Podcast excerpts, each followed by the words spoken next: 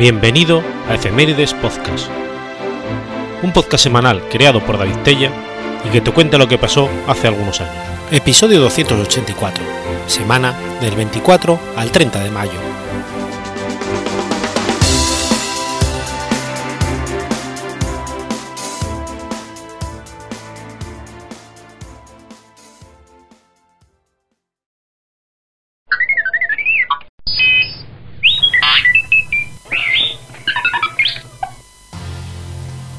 24 de mayo de 1866. Ocurre la primera batalla de Tuyuti.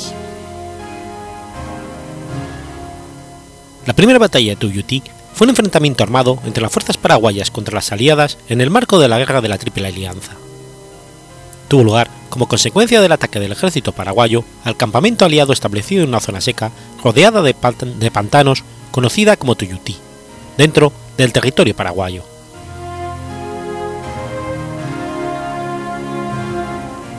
Tras las batallas de Paso de la Patria y Estero Bellaco, las fuerzas aliadas, estimadas en 42.000 hombres, al mando del argentino Bartolomé Mitre, avanzaban cautelosamente en territorio enemigo desconocido, una vez que no había mapas confiables sobre el terreno. Del mismo modo, no se disponía de informaciones sobre los efectivos y las disposiciones de las fuerzas enemigas. La cautela de Mitre entraba en conflicto con las disposiciones de los comandantes de las fuerzas brasileñas que pugnaban por mayor rapidez en el avance, comprendiendo que la lentitud era peligrosa para la moral de los soldados y comprometedora para el prestigio que las tropas en marcha tenían ante el enemigo. El 20 de mayo, los aliados cruzaron el Bellaco Sur y los paraguayos se retiraron tras el Bellaco Norte. Según el coronel inglés George Thompson, el del ejército paraguayo, la posición paraguaya era formidable. Si los aliados atacaban, el mariscal López pensaba esperarlos y después lanzar 10.000 hombres sobre la retaguardia enemiga por un camino abierto a través del bosque. Este plan hubiera sido coronado por el éxito, pero lamentablemente se lo cambió. De acuerdo con el testimonio de Thompson, Francisco Solano López confiaba, confiaba en dar una batalla decisiva pasando la ofensiva y empujar al enemigo de vuelta al río Paraná. Los oficiales paraguayos parecían al contrario escépticos en la posibilidad de atacar y vencer un enemigo más numeroso en un terreno adecuado para la defensa, una vez que los aliados acamparon en los pantanos alrededor del campo de Tuyuti. Sin embargo, López no consideró las objeciones y siguió con sus planes. Las intenciones de López eran cortar al, ejército aliado al medio usando la caballería, pero sus intenciones fueron frustradas por, por la artillería brasileña, comandada por el general Mayet y por las formaciones en cuadro de los regimientos de la infantería argentina. La intención paraguaya era envolver al enemigo. El ataque principal de la caballería fue por la derecha de los aliados y debían bordear el campamento y atacar la retaguardia. Esto consistía en el ataque coordinado de cuatro poderosas columnas por la derecha, extrema derecha, centro e izquierda. La cuarta columna, compuesta por 8.000 hombres de infantería y 1.000 de caballería al mando del general Vicente Barrios, por la extrema derecha, debían cruzar el monte de Sauce y aparecer sorpresivamente en el potrero Piris, a la retaguardia enemiga. La unidad de Barrios debía unirse a las fuerzas del general Francisco Isidoro Resquín, los cuales atacarían el flanco izquierdo y encerrarían al enemigo.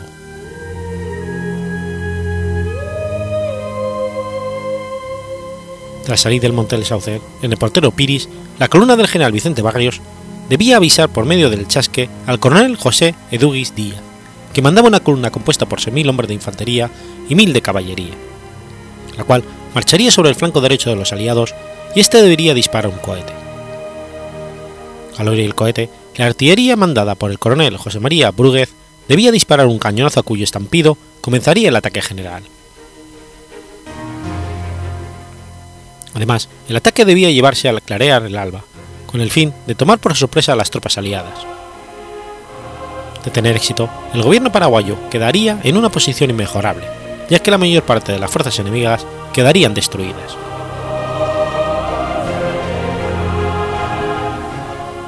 La tropa de Díaz se vio favorecida por el terreno y fue la primera en atacar. Derrotó a dos batallones uruguayos a cargo de defender el delante de Bellaco Norte pero después fue rechazada por tres batallones brasileños que usaron 26 piezas de artillería desde una sólida posición defensiva. Los paraguayos retrocedieron al bosque hasta que finalmente fueron obligados a retroceder de ahí por un contraataque aliado. La unidad del comandante Marcos, que debía atacar por el centro, flanquearía el estero por el paso Gómez, pero se vio retrasada en su avance y fue rechazada en tres ataques con grandes pérdidas. La poderosa caballería de Marcos cargó contra las líneas brasileñas, pero el general francés Emilio Luis Mayet, comandante de las tropas brasileñas en el centro, había ordenado cavar un foso delante de sus posiciones, por los que los paraguayos nunca pudieron acercarse a menos de 50 metros. Esto, unido al fuego de la artillería imperial, diezmó a los jinetes paraguayos. Los dos batallones de infantería del general Resquín cruzaron en el estero por el paso Yatati Cora y Lequizamón y su caballería de ocho regimientos por Pasominas. La caballería derrotó a los pocos escuadrones argentinos que allí se encontraban, pero su temerario ataque contra la infantería argentina, formada en cuadros, resultó prácticamente aniquilada, aunque con gran dificultad. Finalmente, pudo volver al Franco, los batallones de Resquín avanzaron con gran lentitud debido a las dificultades del terreno, lo que dio tiempo a los argentinos para tomar adecuadas contramedidas y rechazarlos a través del estero.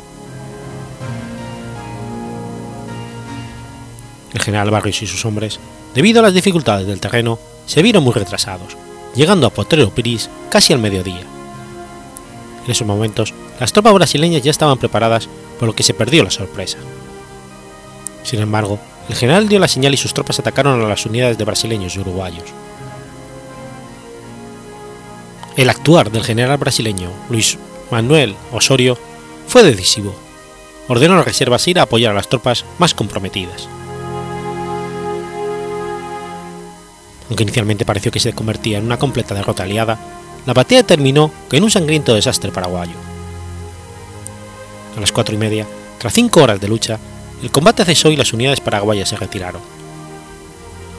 La batalla de Tuyutí fue una de las más sangrientas de la historia de América del Sur. Entre 13.000 y 15.000 combatientes murieron ese día. Según la historiografía paraguaya, su ejército sufrió cerca de 5.000 muertos y 8.000 heridos, mientras que murieron 7.000 hombres del ejército aliado y 4.000 más fueron heridos.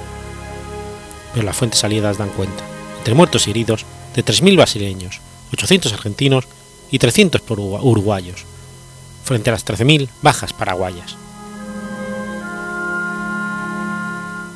Mitre, al tener tal número de pérdidas y desconociendo realmente la situación de los paraguayos, se negó a avanzar al paso Pucú, sin saber que López era totalmente incapaz en esos momentos de contener cualquier ataque.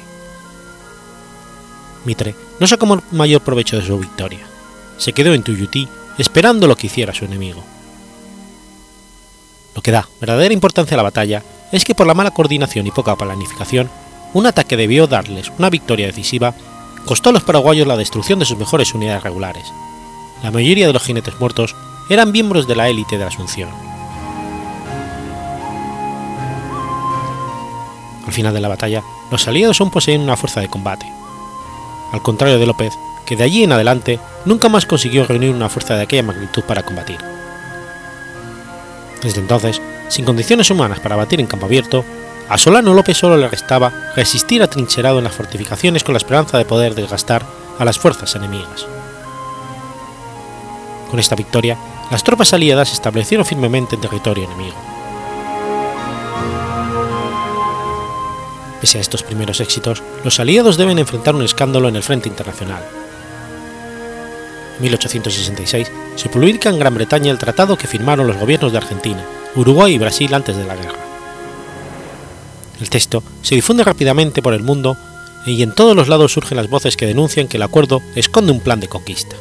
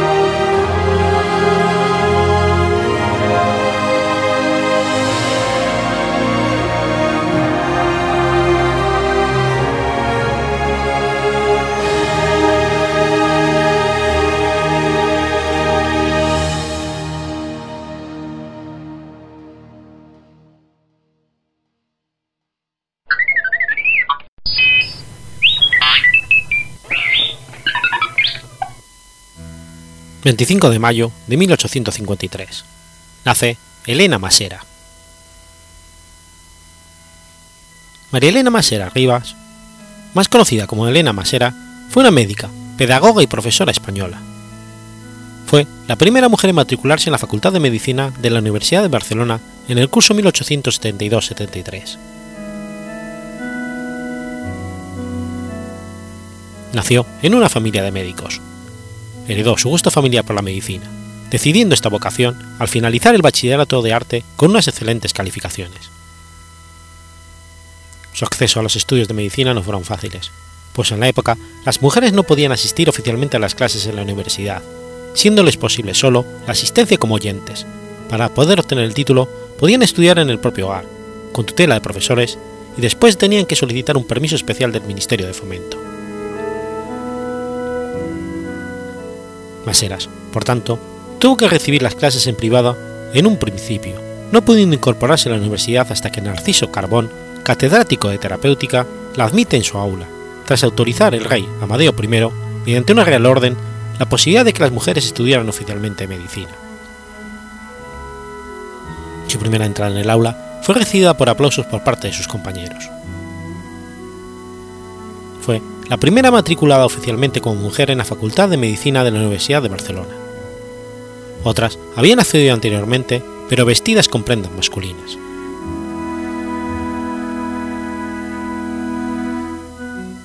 Maseras acabó los estudios en 1878 y el 1 de febrero del 79 pidió permiso para hacer el examen de licenciatura. El hecho de que fuera mujer produjo gran confusión en los órganos burocráticos, que tardaron más de tres años en otorgarle el permiso. Lo obtuvo en junio de 1882, examinándose el 25 de octubre y obteniendo la calificación de sobresaliente.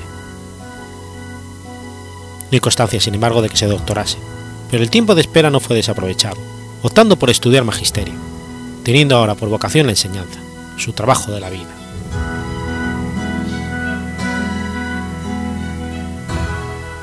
Desanimada por las dificultades burocráticas que sufría por ser mujer y con sus estudios de magisterio terminados, ejerció de maestra primero en Villanueva y la Yeltru, y después se mudó a Mahón, donde además de impartir clases, trabajó como colaboradora del periódico local El Pueblo, desde cuyas páginas intentó, infructuosamente, fomentar los juegos florales propios de Cataluña.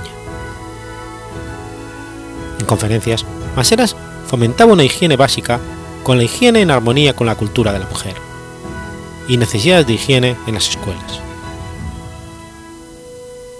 El 4 de diciembre de 1905, María Elena Maseras y Rivera falleció en un pueblo menorquín a causa de una enfermedad cardíaca. Ya desde su bachillerato en arte, Maseras había llamado la atención, puesto que fue nombrado en varios periódicos nacionales y regionales pruebas de la proeza que había conseguido.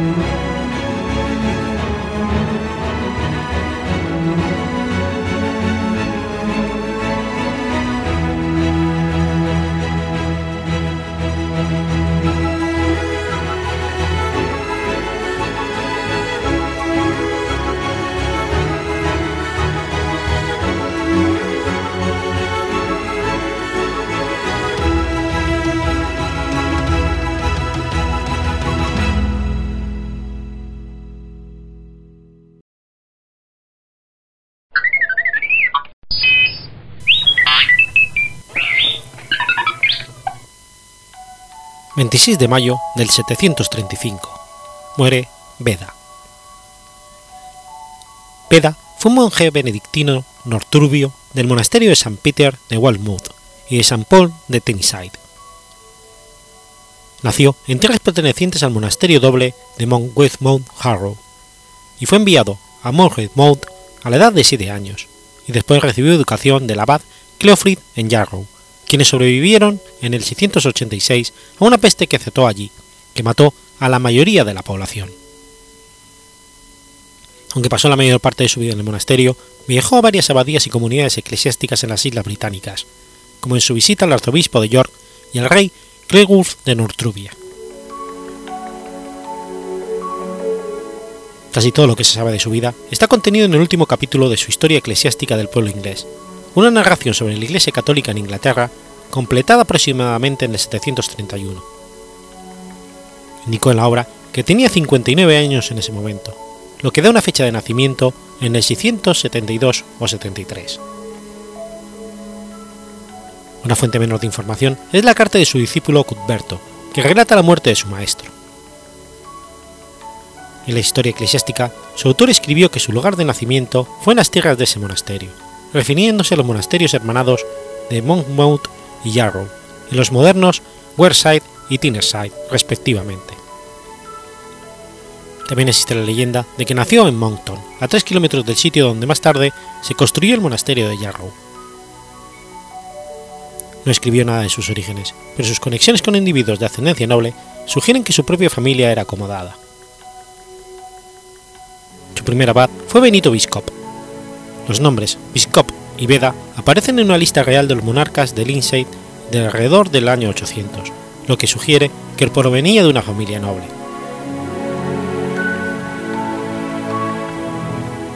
Su nombre proviene del sajón occidental Bieda. Es un nombre corto anglosajón formado de la raíz verbal beodan, ordenar o mandar. También se menciona en la crónica anglosajona como Bieda uno de los hijos del fundador sajón de Portsmouth. El Liber Vitae de la Catedral de Durham nombra a dos curas con este nombre, y fue presumiblemente uno de ellos. Algunos manuscritos de la vida de Cumberto, una de las obras de Beda, mencionan que el propio sacerdote Cuthberto se llamaba Beda. Es posible que este sea el otro que figura en el Liber Vitae. A los siete años fue enviado por su familia al monasterio de Monmouth como un puer oblatus para ser educado por, Benito Biscop y después por Cleofrito. Era bastante común en la Irlanda de esa época que los niños pequeños, particularmente los de noble cuna, fueran criados como oblatos.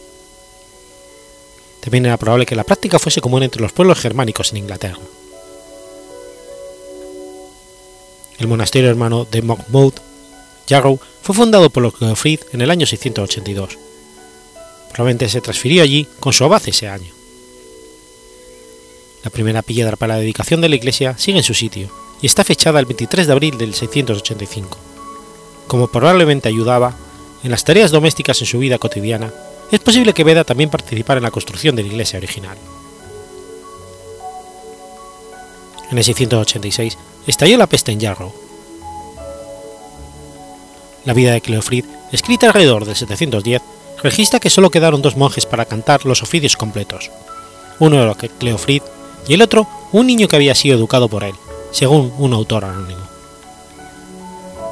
Ambos oficiaron la liturgia hasta entrenar a los monjes suficientes. Se conjetura que el joven era Beda, que habría tenido unos 14 años. A los 17 años, Adonman, abad de Iona, visitó Monmouth y Yarrow. Probablemente se habrían conocido durante esta visita, y el joven haya desesperado el interés del abad durante la controversia sobre la fecha correcta para la Pascua. Alrededor de 692, a los 19 años, fue ordenado diácono por Juan, su obispo diocesano, también obispo de Exham. La edad canónica para la ordenación de un diácono era 25 años. La ordenación temprana podría significar que sus habilidades se consideraban excepcionales, pero también es posible que se ignoró el requisito de la edad mínima. Pudo haber recibido órdenes menores a las de diácono, pero no hay registros de si ocupó alguno de estos grados. A los 30 años, alrededor del 702, fue ordenado sacerdote, con la ceremonia realizada nuevamente por el obispo Juan.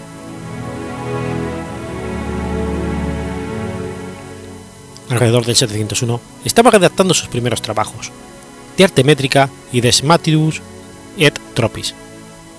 Ambos estaban destinados a, usarse en la enseñanza. Continuó escribiendo durante el resto de su vida y completó más de 60 libros, la mayoría de los cuales han sobrevivido. No toda su producción puede fecharse fácilmente, y pudo haber trabajado en algunos textos durante un periodo de muchos años. Su última obra es una carta a Egberto de York, un exalumno, escrito en el 734. Se cree que pudo haber usado un manuscrito griego y latino del siglo VI de Hechos de los Apóstoles, conocido como el Codex Landinius. Ahora se encuentra en la Biblioteca Bodleiana de la Universidad de Oxford. También pudo haber trabajado en algunas de las Biblias latinas que se copiaron en Jarrow, una de las cuales, el Codex Amiantinus, actualmente está en manos de la Biblioteca Laurentiana de Florencia. Maestro y escritor, era apasionado de la música. Se decía que era un gran cantante y recitador de poesía en lengua vernácula. Es posible que haya sufrido un impedimento del habla, pero esto depende de una frase de la introducción de su obra Vida de Cubderto. Las traducciones de esta línea difieren y no está claro si tenía la intención de decir que estaba curado de un problema de habla o que simplemente estaba fascinado por las obras del santo.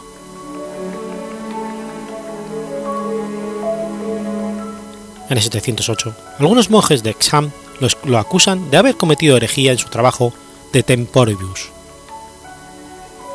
La visión teológica convencional de la historia mundial en ese momento se conocía como las seis edades del mundo. En su libro calculó, calculó la edad del mundo por su cuenta, en lugar de acertar lo ya fijado por Isidoro de Sevilla, llegando a la conclusión de que Cristo había nacido 3.952 años después de la creación del mundo, en lugar de 5.000 años, cuenta comúnmente aceptada por los teólogos. La acusación se presentó ante el obispo de Ham, Wilfredo, que estuvo presente en una fiesta donde algunos monjes borrachos dieron la denuncia. Wilfredo no respondió inmediatamente, pero un monje comentó el episodio a Beda, que respondió unos días después en una carta en la que decía su defensa y pidió que leyeran ese mensaje al obispo. Beda había tenido otro roce con Wilfredo, ya que dijo haberlo conocido en algún momento entre el 706 y el 709, y discutió sobre Teldreda, abadesa de Eli. Wilfredo había estado presente en la sumación de su cuerpo entre el 695 y Beda le preguntó sobre las condiciones exactas del cuerpo le pidió más detalles de su vida, ya que el obispo había sido tutor de Teldreda.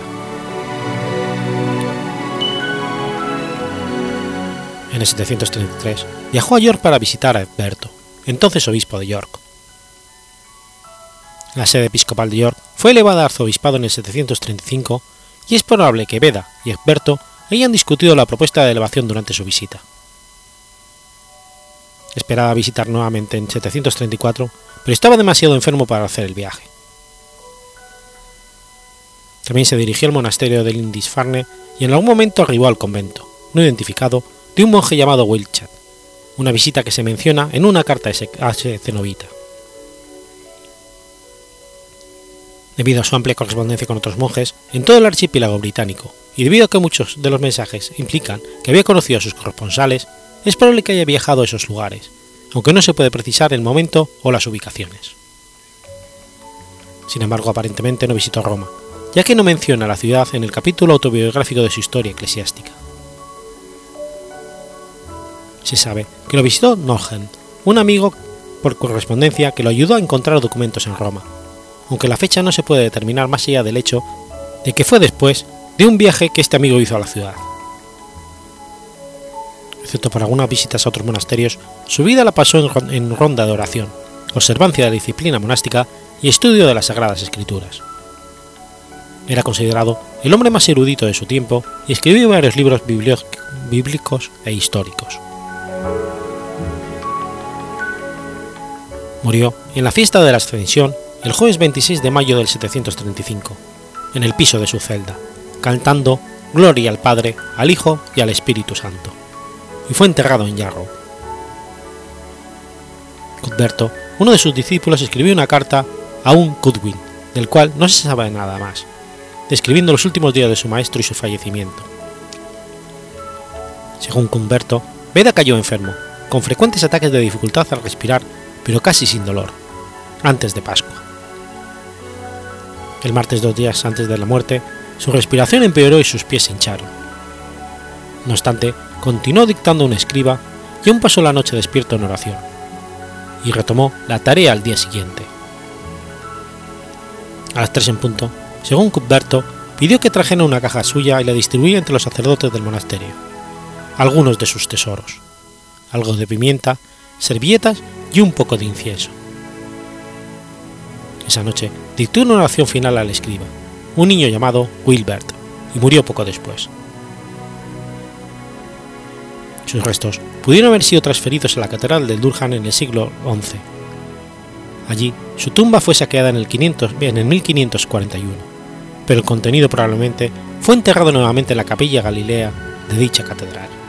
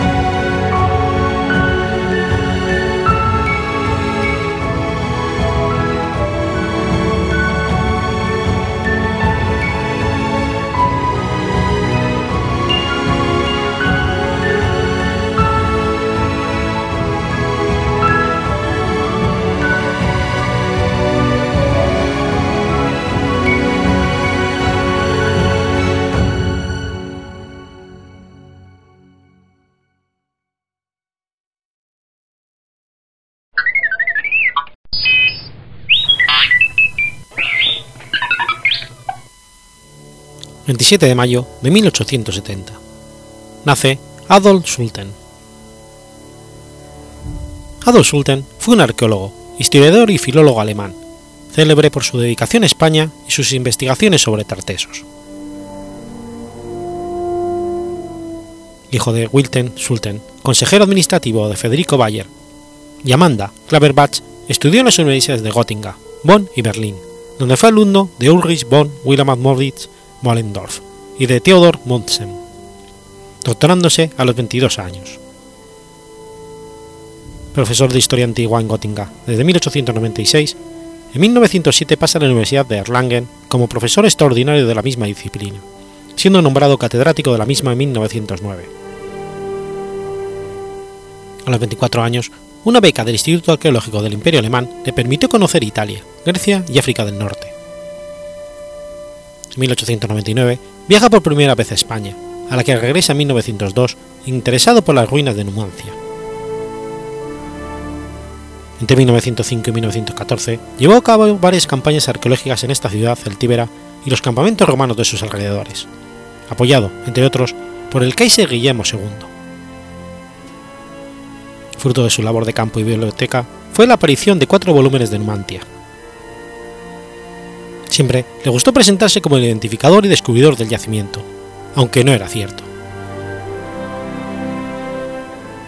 La Primera Guerra Mundial interrumpió la actividad arqueológica de Sultan en España, pero no supuso el abandono de sus estudios y publicaciones sobre sus temas, y terminado el conflicto, volvió a España inmediatamente.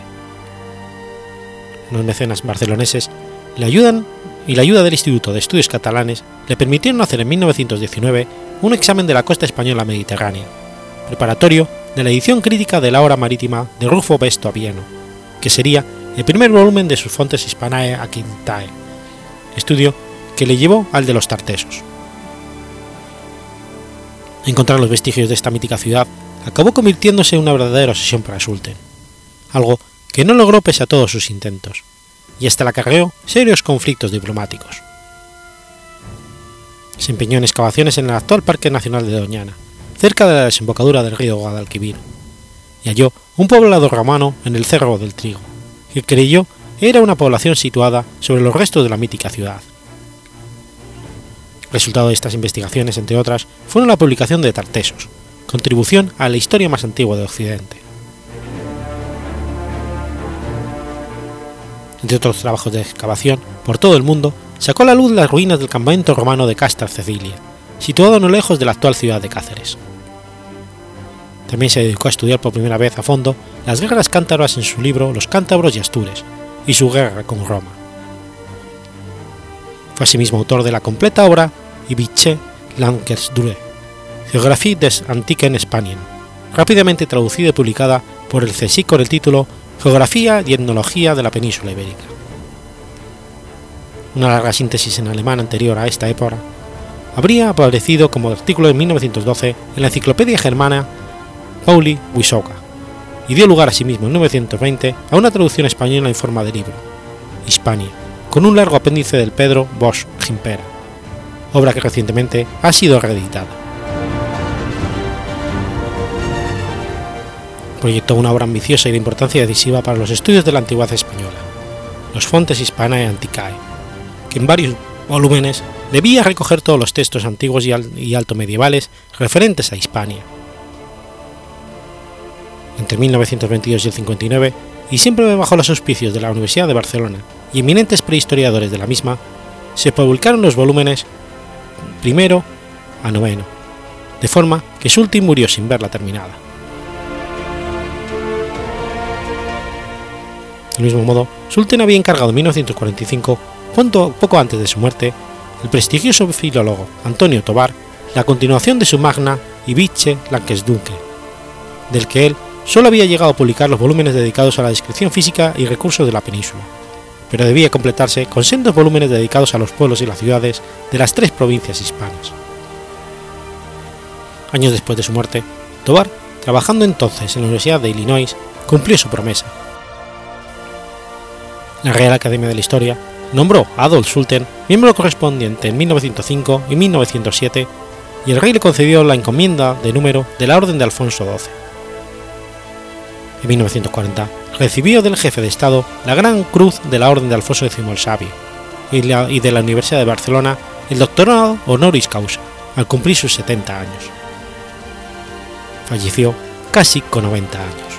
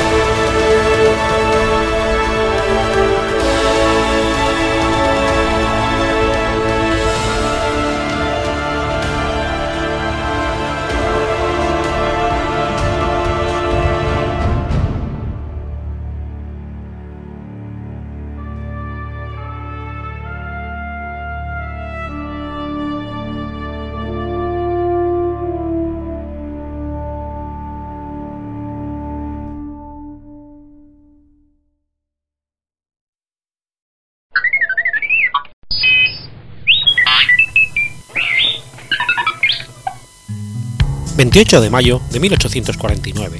Muere Anne Bronte. Anne Bronte fue una novelista y poetisa británica, la más joven de la familia Bronte, autora de dos novelas que hoy son clásicos de la literatura inglesa, Ernest Gray y La inquilina de Wilfred Hall. Anne nació en el pueblo de Thornton, Yorkshire, siendo la más pequeña de seis hermanos y hermanas, en una familia que es una de las familias literarias más famosas del Reino Unido la familia Bronte. Se bautizó el 25 de mayo de 1820. Su madre, María Bronte, muere un año después del nacimiento de Anne. Posteriormente, su familia se muda a Harwood, donde su padre, Patrick Bronte, había sido nombrado vicario perpetuo. En su primera infancia, sus dos hermanas mayores, María y Elizabeth, mueren de tuberculosis. Partir de 1832, Charlotte Bronte se dedicó a criar a su hermana menor. Debido a su delicada salud, Anne fue criada y educada en casa. El mundo imaginario de Glass Town, creado por los hermanos Bronte, se ve alterado por la partida de Charlotte para Roadhead. A partir de ese momento, Emily y Anne, a menudo calificadas como gemelas, marcan su independencia frente a Branwell y realizan la secesión de Glasstown, creando Gondal, una gran isla al norte del Pacífico que coloniza Galdane, que se encuentra más al sur y tiene un clima más clemente. Emily es la inspiración para este nuevo mundo dirigido por una mujer, donde ella se convierte en la guardiana. Cada una escribía sus problemas libremente dentro del marco definido, pero informando a las otras de sus proyectos. Los pocos restos que quedan del ciclo de Gondal hacen difícil su análisis. Emily probablemente destruyó los libros acerca de este lugar, a excepción de los poemas que había grabado en secreto, pero que no tienen referencias al reino. Algunos de los poemas de Gondal son los gérmenes de los personajes de la inquilina de Wilbur Hall. La corta vida de Ambrose, desprovista de todo elemento romántico amoroso, se desliza melancólica entre sus clases, sus novelas, sus paseos por la playa de Scarborough vacaciones y el cuidado obsesivo que tenían las tres hermanas, Emily, Charlotte y Anne, por Bradwell, el niño mimado de la familia a quien se le toleraba cualquier cosa.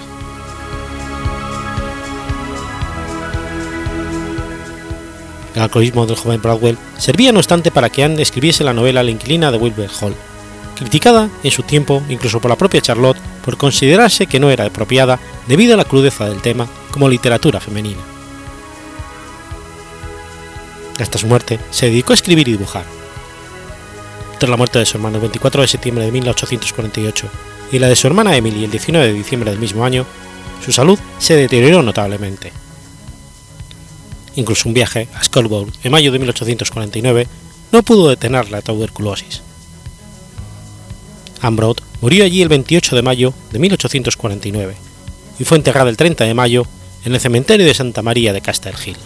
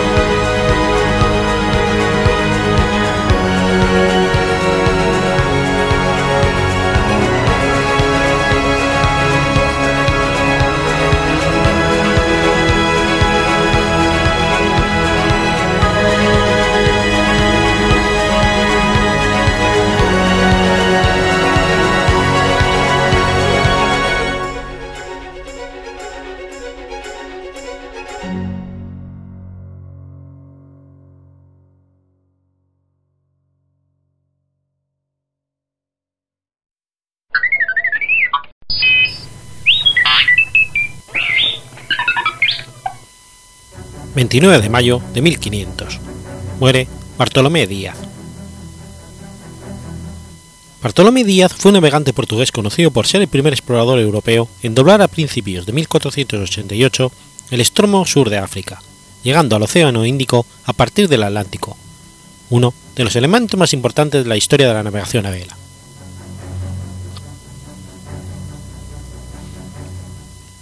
Bartolomé Díaz fue el primer navegante que viajó alejado de la costa por el Atlántico Sur. Su viaje continuado por Vasco de Gama, una década más tarde, contribuyó al descubrimiento de la ruta marítima a la India. Acerca de su familia, solo se sabe que un familiar, Dinis Díaz Eferdáez, en la década de 1340 había encabezado y acompañado algunas expediciones marítimas a lo largo de las costas del norte de África, habiendo visitado las islas de Cabo Verde. Se sabe que tenía antecedentes judíos, aunque no se conocen los antepasados, pero las armas y favores que le fueron concedidos pasaron a sus descendientes. En su juventud había asistido a sus clases de matemática y astronomía en la Universidad de Lisboa y habría servido en la fortaleza de San Jorge de la Mina, en el Golfo de Guinea. Tenía conocimientos de navegación tanto para determinar las coordenadas de un lugar como para enfrentar las tormentas y calmas, como las habituales del Golfo de Guinea.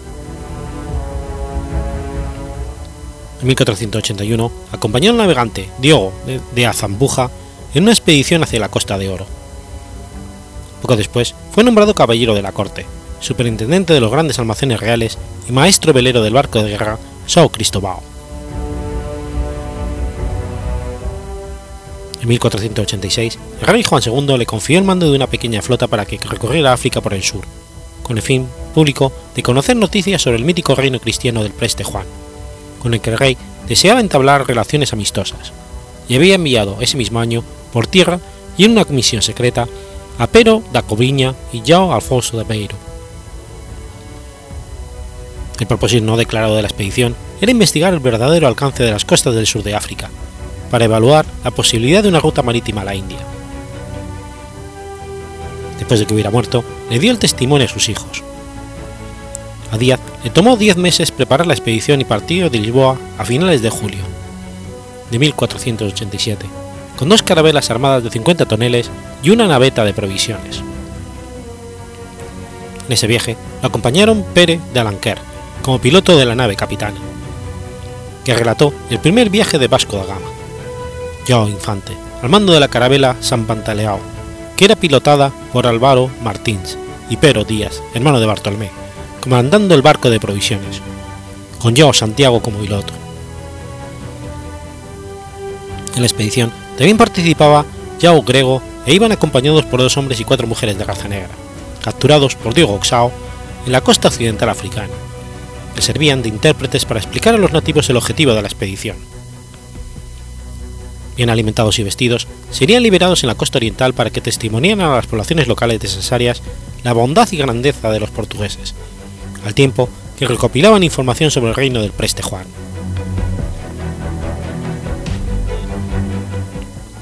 La expedición zarpó hacia el sur por la costa occidental de África, navegando primero hacia la desembocadura del río Congo, descubierto en 1486 por Diego Sao y Martín Behaim. Se aprovisionaron en la fortaleza portuguesa San Jorge de la Mina en la Costa del Oro. Allí recorrieron la costa africana de Angola después Díaz llegó el 8 de diciembre al Golfo de Santa María de Conceição, el punto más al sur cartografiado por la expedición de Diego Jao a finales de diciembre de 1487, alcanzaron un lugar cercano a la desembocadura del río Orange y erigieron un, un de piedra y llamaron al lugar Angra dos Voltas. Continuando al sur, descubrió primero Angra dos Uleus y hacia Port Nojo, al noreste de la actual Sudáfrica. Se alejaron de la costa y fueron arrastrados por un violento temporal durante el mes de enero de 1488, pasando de largo por el sur del cabo que actualmente se denomina Cabo de Buena Esperanza sin llegar a verlo. Trece días más tarde, aprovechando los vientos provenientes de la Antártida que soplaban con fuerza en el Atlántico Sur, navegaron hacia el noreste, redescubriendo la costa que ya tenían orientación este-oeste y norte y siguieron al oeste, cartografiando varias bahías de la costa de la actual Sudáfrica. Llegaron a Aguado de Saobras el 3 de febrero de 1488 que bautizaron como Bahía dos Vaqueiros. Siguieron la costa hacia el este y llegaron a la bahía de Algoa, y después alcanzaron el río Gros Bisray, que llamaron Río Infante en honor a Joao Infante, comandante de la segunda carabela. La expedición de Díaz llegó a su punto más lejano en el Océano Índico el 12 de marzo de 1488, cuando anclaron en Cagowek, cerca de la desembocadura del río Busman, donde fue construido un padrao. Díaz quería seguir navegando hacia la India, pero se vio obligado a regresar cuando su tripulación se negó a ir más allá, debido a la escasez de provisiones y que las naves estaban bastante deterioradas por la tormenta. La tripulación revuelta obligó al capitán a regresar a Portugal siguiendo la línea de costa hacia el oeste. En el regreso, siempre a la vista de la costa, descubrieron el cabo Agulas, el punto más austral del continente, y el cabo de las tormentas, ahora Cabo de Buena Esperanza, por ser el lugar donde ocurrió la tormenta que habían contorneado por alta mar en el viaje de ida. En este viaje de regreso, colocó pedroes de piedra en los principales puntos descubiertos. La actual Isla Falsa, la punta del Cabo de las Tormentas entonces descubierto, y en Cabo de Volta, ahora Punta Día. En diciembre de 1488, después de hacer varias escalas en la costa occidental africana, entre otras nuevamente en San Jorge de la Mina, llegaron a Lisboa tras 16 meses y 17 días de viaje. El rey Joao rebautizó el, el, cabo como Cabo de Boa Esperanza, por ser el lugar donde se abría una ruta hacia el este para llegar a la India para comprar tanto especies como otros artículos de lujo. En ese momento, para llegar a la India era preciso cruzar el mar Mediterráneo a través de Génova y Venecia, que eran grandes centros comerciales gracias al Renacimiento, solo que ahora estaban dominados por los turcos. Tras cruzar el Atlántico denominado el Mar Tenebroso, ya que creían que en él había monstruos que devoraban las embarcaciones, y lograr la vuelta a África, se abría un posible camino hacia la India. Este descubrimiento del paso por África fue significativo, porque por primera vez los europeos podían comerciar directamente con las Indias y otras partes de Asia sin pasar por la ruta terrestre, a través del Oriente Medio, con sus costosos intermediarios. Después de estos primeros intentos, los portugueses tomaron un largo descanso de una década en la exploración del Océano Índico. Durante este, este receso, es probable que recibieran valiosa información de la expedición secreta de Pero de Coviña, que había alcanzado la India y enviado informes útiles para los navegantes. La carrera de Díaz como navegante fue en declive debido a que el rey había tomado en consideración a otros navegantes portugueses para liderar la expedición a gran escala debería alcanzar las Indias tras bordear el sur de África hacia el este. Díaz participó como subordinado en el viaje de Vasco de Gama hacia la India que se comenzó a preparar en 1497. Supervisó la construcción de los barcos Sao Gabriel y su buque gemelo, el San Rafael, y acompañó a la flota de Vasco de Gama en 1499, como capitán de un barco que tenía como destino San Jorge de Mina, acompañándolo como guía en la primera etapa del viaje hacia las islas de Cabo Verde. En este viaje, Vasco de Gama lograría llegar hasta Calicut, en la India, bordeando nuevamente el extremo sur de África en 1498. Díaz también fue uno de los capitanes y principal navegante de la segunda expedición portuguesa a la India, encabezada por Pedro Álvarez Cabral. Esta flotilla llegó primero a la costa de Brasil, tomando posesión de ella en 1500. Tras recorrer el extremo oriental del país en abril, la flota zarpó hacia el este, rumbo a la India. El 29 de mayo, cuando la expedición llegaba a las costas del Cabo de Buena Esperanza, ocurrió una poderosa tormenta que causó el hundimiento de cuatro de sus barcos, entre ellos el del propio Díaz, pereciendo él y todos sus hombres. Irónicamente, el valiente marinero encontró la muerte cerca de su descubrimiento más famoso, el Cabo de Buena Esperanza, que él proféticamente había nombrado el Cabo de las Tormentas.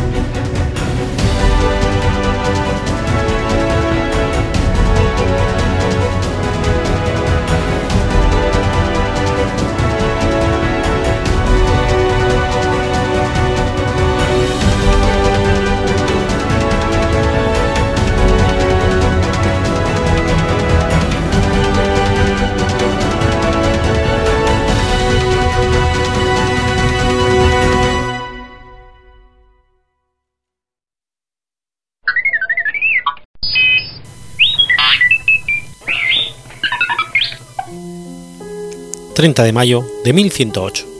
Sucede la batalla de Duclés. La batalla de Duclés fue liberada en la localidad española Duclés, Cuenca, entre las tropas cristianas de Alfonso VI de León y los almorávides de Il ibn Yusuf, y se saldó con la derrota de las primeras. El caudillo almorámide Yusuf ibn Tasufín, que ya había derrotado a Alfonso VI en Zalaca en 1086, hubo que regresar a África a causa de la muerte de su hijo, por lo que no pudo aprovechar adecuadamente la victoria conseguida. Otras cuatro veces cruzó el estrecho. En la segunda venida se produjo el cerco de Aledo, que se tradujo en un rotundo fracaso, pero cambió el ánimo de Yusuf. En la tercera tuvo lugar la destitución de los reyes de Taifas de Granada, Córdoba, Sevilla, Málaga y Badajoz. La cuarta avenida se libró la batalla de Consuegra, en la que Alfonso VI volvió a ser derrotado y murió el hijo del Cid. En esta época, los almorávides conquistaron Valencia y consiguen una importante vía de penetración hacia el interior peninsular. En la quinta avenida de Yusuf se produjo la batalla de Salitrices, en la que Alfonso VI fue herido en una pierna. En septiembre de 1106 murió Yusuf y le sucedió su hijo, Ali ibn Yusuf, quien decidió reemprender la tarea bélica iniciada por su padre. Tras diversos ataques contra los condados catalanes, se decidió atacar el reino de León por su flanco este, eligiendo a Uclés como primer objetivo. Uclés era un punto estratégico celtíbero, posteriormente romanizado, del que se conserva alguna inscripción latina, y que era llamado Pagus Oculensis, de ahí Uclés, en árabe Uclis. Al desaparecer Segóbriga, pasó la capitalidad de la cura a Cuenca, y Uclés se convirtió en una de sus principales ciudades. Aquí, en el 775, se sublevó al-Fat ad-Musa bi-Dudin Adun contra Ab al-Ramadán I y levantó diversos edificios como termas y mezquitas. Posteriormente, los príncipes duclés se proclamarían reyes de Toledo. Tras la conquista de Toledo, en Alcadir se fue a Cuenca, y después a Valencia, donde se proclamó rey de Cuenca con la ayuda de Álvar Fañac. Uclés y los dominios de la cura de Santa Varilla quedaban bajo la protección de Alfonso VI, quien estableció en Uclés una guarnición propia, en representación teórica de Alcadir, pero controlado por Álvar Fañez. El jefe almorávide, Ali ibn Yusuf, designó a su hermano Tamim, gobernador de Granada, como mando supremo del ejército. Partió de Granada en la primera decena de mayo de 1108, última del Ramadán, dirigiéndose a Jaén, donde se incorporaron las tropas de Córdoba mandadas por Muhammad ibn Abi Rank. Siguieron por Baeza, donde entre la Roda y Chinchilla se unieron al conquistador de Murcia y Aledo, Abu ad-Alan Muhammad ibn Aisa, y el de Valencia, Abdalán ibn Fátima, con el fin de que ninguna de las milicias se vieran aisladas en ningún momento cuando se internaran en territorio enemigo. El gran ejército avanzó, mal ordenado e indisciplinado, según era su costumbre, y desprovistos de máquinas de guerra, abiertamente a través de la meseta, saqueando y quemando los pequeños asentamientos cristianos que encontraban a su paso. Tras 20 o 25 días de marcha, llegaron a Oclés, el miércoles 27 de mayo. La última jornada fue galopante para sorprender por la mañana a sus moradores. Cruzaron el río Abedija y tomaron la ciudad extendida por la falda este del escarpado cerro, orientado de norte a sur, en que estaba enclavada la antigua alcazaba árabe, muy distinta del complejo defensivo que posteriormente construyeron en Uclés los caballeros de la Orden de Santiago. Los habitantes se quedaron estupefactos ante aquel inesperado ataque, pero poco pudieron hacer, para evitar la destrucción de las partes bajas de las defensas y evitar el asalto. Los atacantes hicieron prisioneros los que no dio tiempo de refugiarse en Alcazaba, que no llegó a ser tomada. En el poblado hicieron estragos, asesinando, arrancando árboles, derribando casas, destruyendo las iglesias, sus cruces y estatuas. Arrancaron las campanas, sustituyéndolas por almudenos. Saquearon y se hicieron muchos regalos de prisioneros. Los mudéjares del lugar recibieron a los asaltantes como libertadores, descubriéndoles brechas y partes cerradas. El sol se ocultaba y los muslimes regresaron a su campamento disponiendo centinelas que vigilaran a sus extremos para evitar algún ataque por sorpresa. Durante el día siguiente, centraron sus esfuerzos en atacar la alcazaba ocasionando daños pero sin lograr asaltarla. Cuando un espía cristiano informa a Toledo de que un ejército almorávide se había movilizado y parece dirigirse hacia Toledo, el infante Sancho Alfonso y los nobles que lo acompañan envían emisarios a Cartañazor, Alcalá y otros lugares para reclutar tropas y concentrarlas junto a Toledo. Una vez reclutadas las tropas, por la dirección del ejército almorávide, los cristianos entienden que éste se dirige hacia Auclés y no hacia Toledo, así que las tropas cristianas se encaminan hacia allí, llegando dos días después que las musulmanas, una vez que la población ya había sido tomada, aunque la alcazaba todavía resistía al asedio. Alfonso VI no pudo acudir a la batalla, pues se hallaba en Sagún recién casado y convaleciente de la herida recibida en Salitrecis. Al mando de las tropas cristianas iba el infante Sancho Alfonso, acompañado por Álvaro Fáñez y siete condes que residían con él en Toledo. Sancho era el único hijo varón de Alfonso VI, fruto de las relaciones amorosas con la princesa Zaida. Desde el mismo momento de su nacimiento, fue reconocido como heredero, designado a reinar en los dominios cristianos a pesar de haber nacido fuera del matrimonio y de que su madre fuera mora. Su padre así lo quiso, haciéndole figurar en los diplomas reales a partir de 1103, ostentando las denominaciones de por regis filius infans regnum electus patricium y toledantin imperatus filius. En el quirógrafo de la moneda, que es el último diploma donde suscribe el infante, aporta el dato de que su padre le había encomendado el gobierno de Toledo. Los cronistas dicen, refiriéndose a su edad, que era aduc párvulo, que podía montar a caballo pero era incapaz de defenderse, por lo que estaría en torno a los 13 años. Al cuidado de este príncipe, de doble sangre, estaba su ayo el conde Nájera, García Ordóñez, a quien llaman Boquituerto y también Crespo, a quien el rey le hizo el encargo de especial de ser el responsable directo de su seguridad. Entre León y Castilla había 27 nobles y 17 obispos. Por lo tanto, los ocho aristócratas reunidos en Uclés suponían un quinto de los recursos militares del reino, con unos efectivos de aproximadamente 3.000 a 3.500 combatientes entre caballeros, escuderos, mozos y caballos, encargados de las distintas remesas de provisiones y efectos de los colonos del lugar reclutados. También, también piensa retirarse sin presentar batalla, pero en la noche del jueves 28 al 29 de mayo, un joven musulmán desertor del ejército cristiano informa a los muslimes dando todo tipo de pormenores del mismo. También celebró consejo de guerra con los gobernadores de Murcia y Valencia. Y acordaron dar batalla, pero antes aseguraron bien el campamento reforzando su guardia y sus defensas contra la guarnición de la plaza, por si ésta hacía una salida durante el encuentro. Al rayar el alba, salieron los musulmanes al paso de los leoneses, situándose a poca distancia de Uclés, al suroeste. Alcanzaban los cordobeses en la vanguardia, las alas las formaban las tropas de Murcia y Valencia, y el centro, Osaka iba, mandado por Tamim con los soldados granadinos. Además, contaban con saeteros que combatían en ordenadas filas paralelas. La táctica de masas compactas y disciplinadas que actúan en concordancia con la nueva para los cristianos acostumbrados a los encuentros singulares. Los dos ejércitos estaban a la vista el uno del otro, frente a frente. Las tropas cristianas atacaron con su caballería pesada a las cordobesas, que iban en vanguardia, y provocaron en ellos un gran número de bajas. Los soldados cordobeses retrocedieron en orden buscando el apoyo de la retaguardia de Tamim.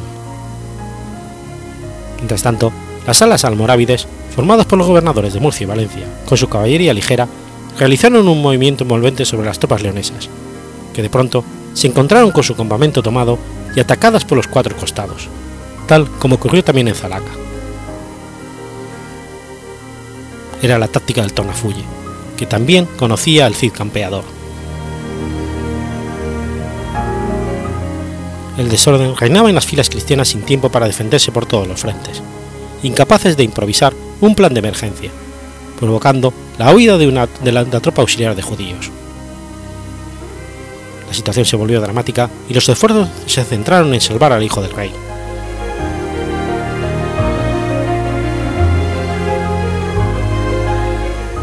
Posteriormente, las tropas de Alfonso VI hubieron de emplearse a fondo para lograr sacar al infante de la batalla, por lo que se retrasó la huida y aumentó el número de los que tuvieron que morir para proteger la retirada del infante.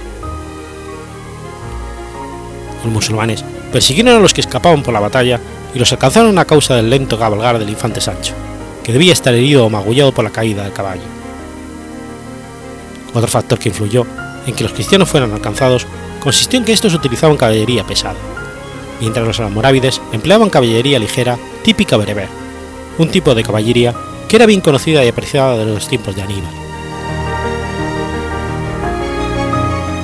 Al llegar al lugar denominado Sizuendes, se produjo una escaramuza, pues los siete condes a los que le seguían, al ser alcanzados, se enfrentaron de nuevo a los almorávides para proteger la huida del infante y algunos caballeros señalados hacia el castillo de Belinchón. Mientras tanto, el grueso del ejército, al mando de Álvar Fáñez, encontró el camino de salvación dirigiéndose hacia Toledo.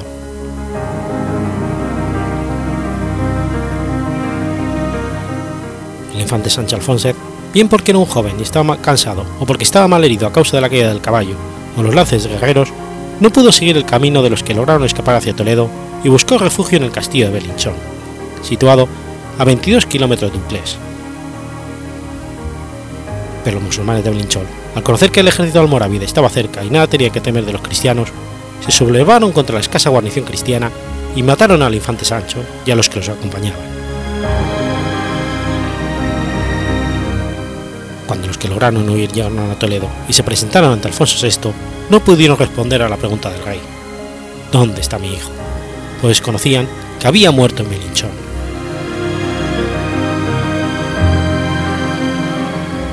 La pérdida de la estratégica fortaleza de Uclés, la derrota de su ejército, tantos nobles desaparecidos y sobre todo la pérdida de su hijo, le supuso al rey y su corte un duro golpe de que personalmente no se repondría. Al año siguiente, fallecería.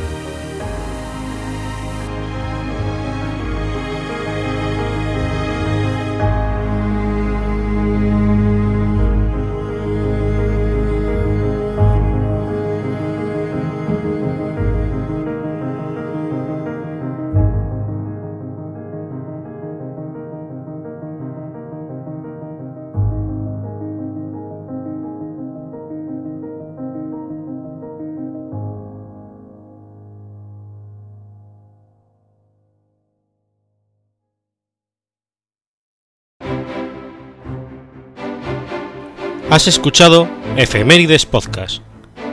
Si quieres ponerte en contacto conmigo, puedes hacerlo por Twitter a la cuenta arroba efemeridespod o mi cuenta personal, arroba telladavid, o por correo electrónico a la dirección efemeridespod.gmail.com.